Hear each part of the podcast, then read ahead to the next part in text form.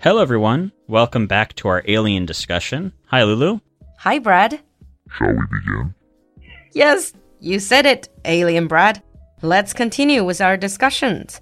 Last time we talked about aliens and the basic concept of aliens and how we can possibly spot aliens. This time, shall we start with real life stories about ordinary people having alien encounters? Sure. Like alien abductions is one of the things you'll find a lot in the uh, in, in what people are talking about when it comes to aliens. When you say alien abductions, it's people who believe that they have been taken by aliens, right? Yeah. There's a lot of people, especially in, in smaller towns in the US, that have, have claimed that aliens have taken them. There was actually a interesting story about someone who was kidnapped by an alien, or actually abducted by an alien. It was several men up in the mountains. One of their friends went missing. He went missing for about a decade. The four men said that their friend was uh, taken by a light in the sky. No one in the town believed them. Everyone thought they accidentally murdered their friend and tried to hide it. Yeah, it doesn't sound credible at all. For 10 years? Right. And then 10 years later, the man miraculously showed back up. Like nothing had happened to him. But he said that he didn't really remember what happened in the past 10 years. And then he started having visions or he started remembering what had happened. And he said that aliens had abducted him. But for what? Scientific experiments? Okay, experiments, and then they just let him go. Yeah. To me, I wouldn't really believe in it. But when you say people believe they have been abducted, so there are multiple cases, obviously, of people mm-hmm. claiming that they have been abducted. Yeah, there's a, a prevailing story that goes on in a lot of the abduction stories. Hmm. Mostly the people talk about these really tall gray aliens with large black eyes. Oh, I know the type you're talking about. The mm-hmm. gray and then really, really thin. Right? Ah. People refer to them as the alien grays. This is one of the most prevalent ideas when people talk about aliens and, and being abducted. There are more, mm. there's some stories about like reptilian looking aliens. There's actually mm. a theory that reptilian aliens are in control of the world's governments. That sounds like a conspiracy theory. So, reptilian aliens are controlling the world's government, and Yep. alien grays, the gray aliens, they're abducting humans for experiments.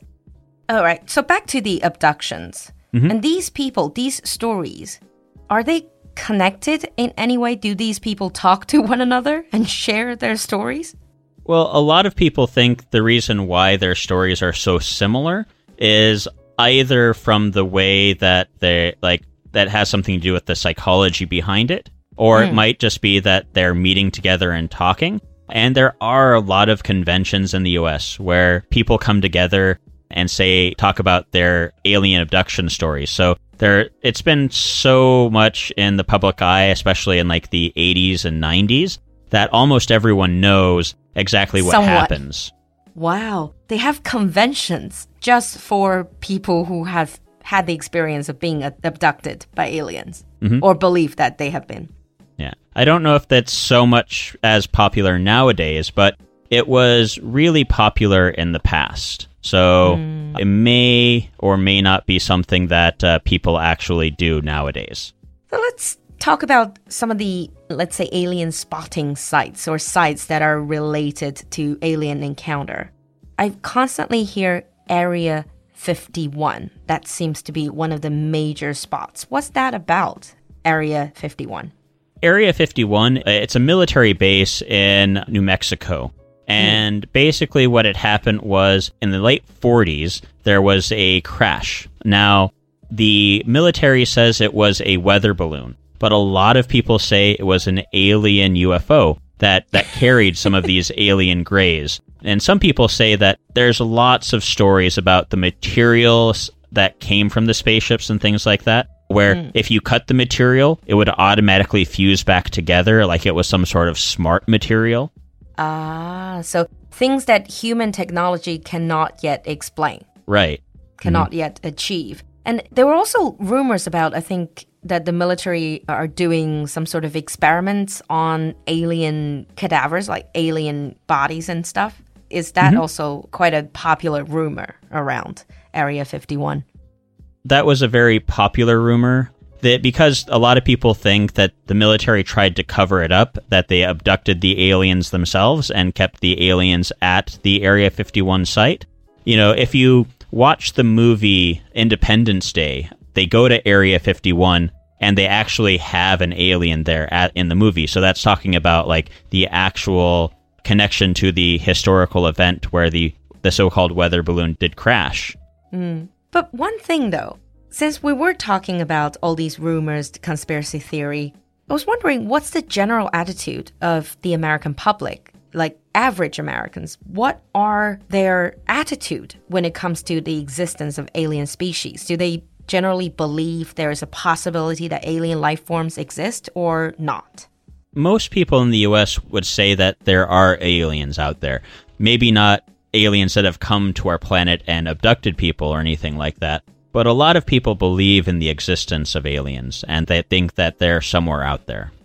But there are no real, like really, really scientifically documented evidence, right? Right. Everyone think it's really highly possible that they exist, but why haven't we spotted them? Uh, there's a few different theories, um, especially the Fermi paradox. I've heard about uh, Fermi paradox, even though I'm not hugely familiar with these with this field. But the Fermi paradox is the paradox, 悖论. It's very possible that there are life forms out there, but we haven't seen them. Why do you think we haven't seen them? Are there any theories that explain the paradox? Basically, the one of the main theories is that most civilizations are at war with each other at some point in their existence. Hmm. But a lot of people think that those civilizations probably go extinct due to this war. If you look at Earth, a lot of the different hmm. countries of Earth are at war with each other at one point or another. And it, where, where we may kill ourselves through war, there may be extinction events like the asteroid that killed the dinosaurs. So there, it's quite possible that there's different factors that basically kill off any life forms before they can attain interstellar travel. That's really grim. That's to think about that not just in our lifetime, but the entire existence of human beings. We would never be able to really explore interstellar travels and try to contact other life forms simply because we will have eradicated ourselves by then. We will have destroyed ourselves by then. Yeah, it's quite possible. we'll go extinct before that happens. But there's one other theory. I don't know if you've heard of this. It's called the dark forest theory. Uh, yeah, I haven't heard of that theory before. It's very much laid out in a very, very popular Chinese sci fi writer called Liu Cixin. He's won loads of awards, and he wrote this book called The Dark Forest, which I think makes a lot of sense. It says that the entire galaxy or galaxies, universe is like a dark forest, and then there are many life forms, but every life form is trying to stay alive, trying to stay safe, but they don't really know if other life forms, other alien life forms, are hostile or friendly. They're probably all presumed to be hostile.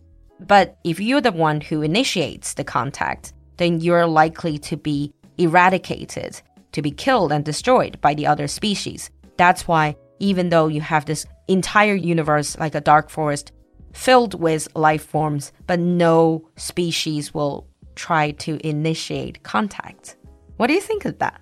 I think that's quite true. Mm. We've made a few missteps by trying to send out signals to other galaxies, if, if that is exactly the case. We've sent out like space probes that basically give information about our civilization and our planet.